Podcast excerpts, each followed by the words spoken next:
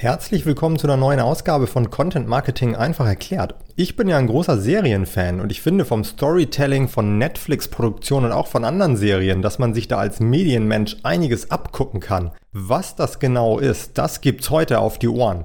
Bevor es losgeht, habe ich aber noch zwei Themen in eigener Sache. Das erste ist, warum mache ich mal wieder eine Solo-Folge? Es ist ja so, ich will mit diesem Podcast auch Sachen ausprobieren. Und ich habe eben festgestellt, dass meine Solo-Folge, die ich vor ein paar Wochen gemacht habe zum Thema Social Media Benchmarks, dass die eben sehr gut lief. Die hatte ehrlich gesagt mehr Hörer als, als was das bei den meisten Interviews in letzter Zeit der Fall war. Ich will jetzt natürlich wissen, war das Zufall oder nicht? Und woran hat es gelegen? Am Thema, an der Länge der Folge? Die Folge war ja deutlich kürzer als die Interviews es sind. Und deshalb mache ich jetzt mal wieder eine Solo-Folge. Und ich will euch an den Erkenntnissen natürlich auch teilhaben lassen. Das zweite Thema ist, ich kooperiere seit kurzem mit ThankYou. Auf der Plattform kann man Spenden für einen guten Zweck sammeln.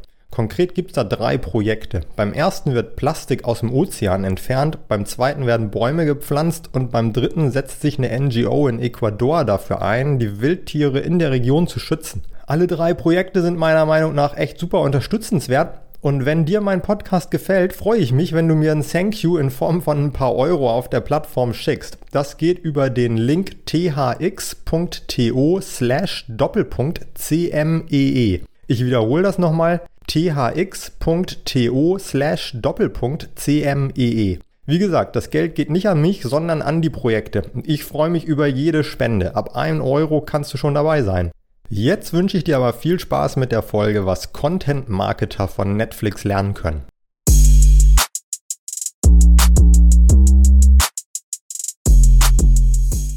Ich bin ja schon seit vielen Jahren ein großer Serienfan. Also früher habe ich eben Breaking Bad und Mad Men und solche Sachen geguckt. Heute sind es natürlich hauptsächlich die Netflix-Produktionen, weil ich da eben das Abo habe. Auch wenn ich natürlich weiß, dass es auch noch andere super Serienmacher gibt, zum Beispiel bei HBO oder bei AMC. Aber die Serien kann ich in der Regel nicht sehen, weil ich eben, wie gesagt, nur das Netflix-Abo habe. Trotzdem, viele Netflix-Serien sind ja auch echt super. Ne? Also Ozark, Stranger Things, The Crown oder Narcos, alles Top-Serien. Klar, viel Schrott ist auch dabei, aber ich beziehe mich jetzt in erster Linie auf die guten Serien, wenn ich sage, dass wir Content-Marketer was von Netflix lernen können. Was man vielleicht wissen muss, Netflix ist 1997 als Online-DVD-Vermieter gestartet. Also Leute können sich, konnten sich da anmelden und wie in der Videothek Filme ausleihen. Nur dass die Filme dann eben nach Hause geschickt worden sind. Allerdings brauchten sie ja einen Internetzugang und den hatten 1997 eben noch gar nicht so viele Menschen. In den USA war das Internet sicherlich schon weiter verbreitet als in Deutschland, aber trotzdem steckte das ganze Online-Business ja doch noch ziemlich in den Kinderschuhen. Dementsprechend schwierig lief das Geschäft für Netflix auch an und in der Dotcom-Krise Anfang der 2000er Jahre wäre Netflix fast pleite gegangen. Aber das Geschäft hat sich dann doch erholt und zeitweise hat das Unternehmen wirklich mehrere hunderttausend DVDs am Tag an seine Abonnenten verschickt. Schon echt crazy. Vor allen Dingen, wenn man darüber nachdenkt, was das für ein Aufwand beim Versand gewesen sein muss. Da ist Streaming um einiges einfacher zu handeln, wobei da bestimmt natürlich auch täglich genug Leute daran arbeiten, dass die Streams immer gut laufen und alles sicher ist für die Kunden. 2007 hat Netflix das erste Mal Streams angeboten. 1000 Filme gab es damals zur Auswahl.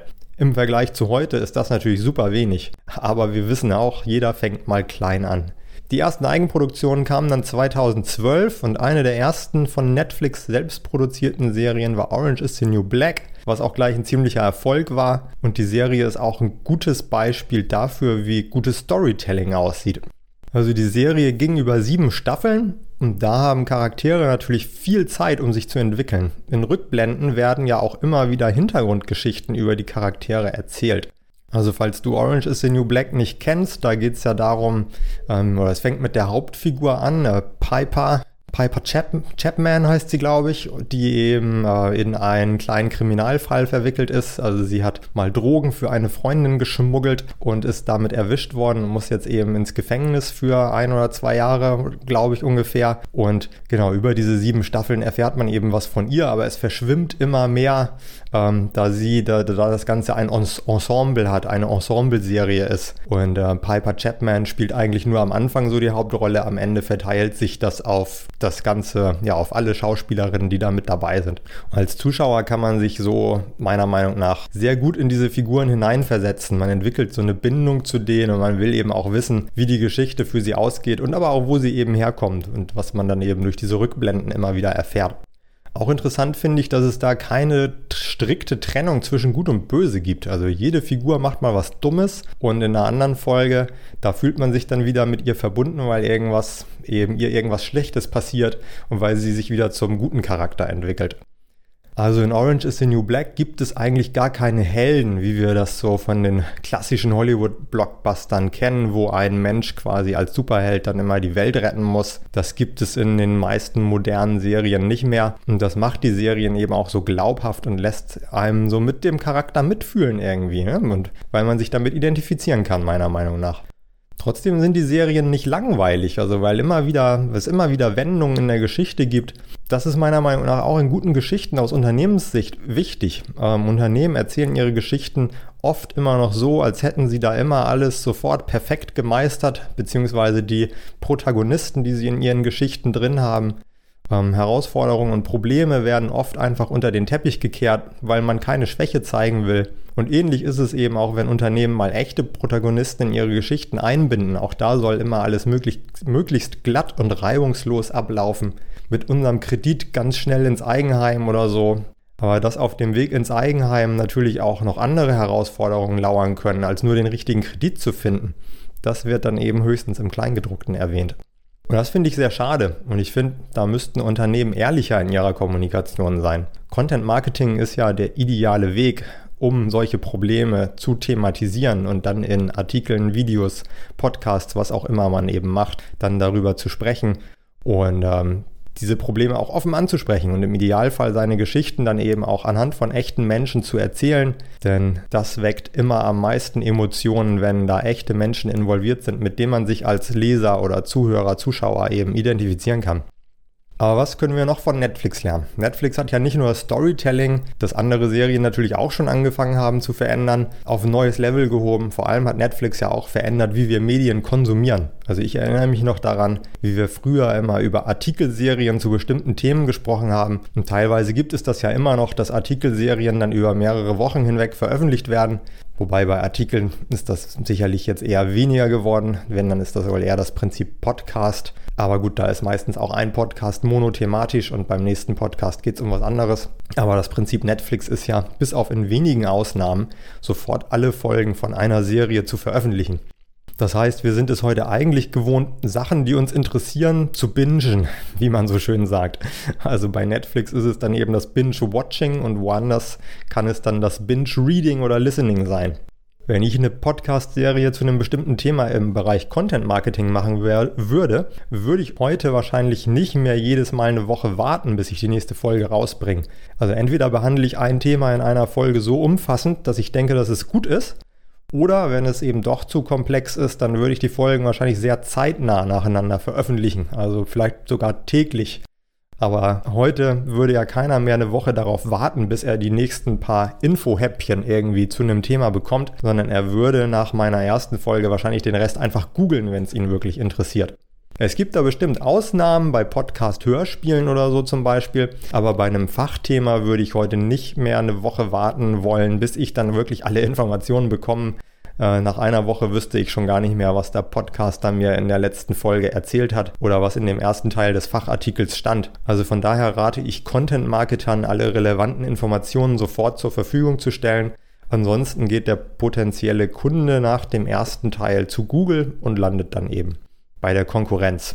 Naja, und dann ist da natürlich auch noch, dass ich meinen Netflix-Account überall nutzen kann, wo ich will. Also ich kann ja sogar Netflix-Sachen im Urlaub, also im Ausland dann gucken, wenn ich die Folgen vorher runterlade. Also ich kann auf dem PC oder Laptop gucken, ich kann auf dem Fernseher gucken und Netflix auf dem Fernseher kann ich auch noch auf ganz viele verschiedene Arten bedienen, über eine Konsole mit der Netflix-App oder über den Fernseher direkt, wenn man eben so ein Smart TV hat, wo die Netflix-App drauf ist.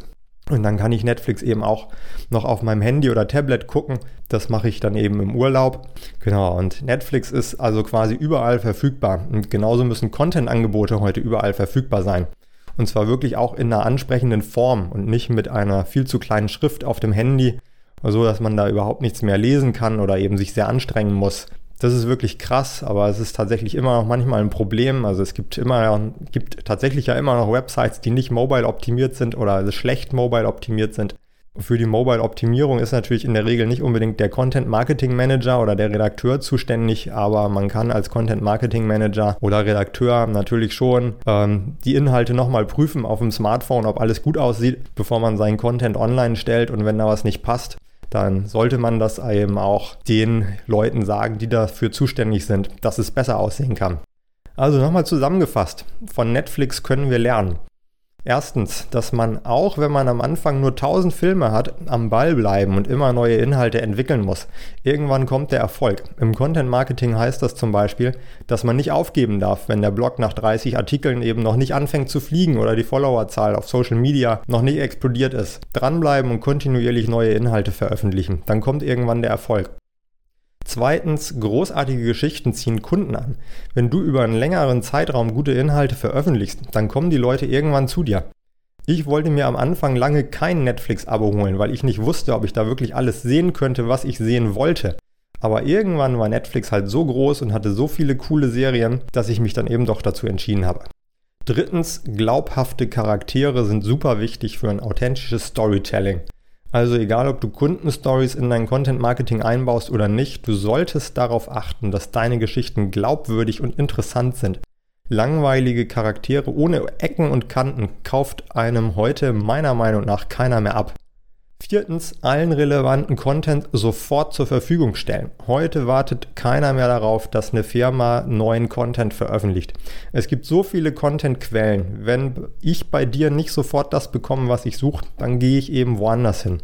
Fünftens, der Content muss auf allen Endgeräten verfügbar und gut nutzbar sein. Das heißt, dass Texte überall gut lesbar sein müssen, Grafiken müssen gut erkennbar sein, Videos müssen vernünftig abgespielt werden und so weiter.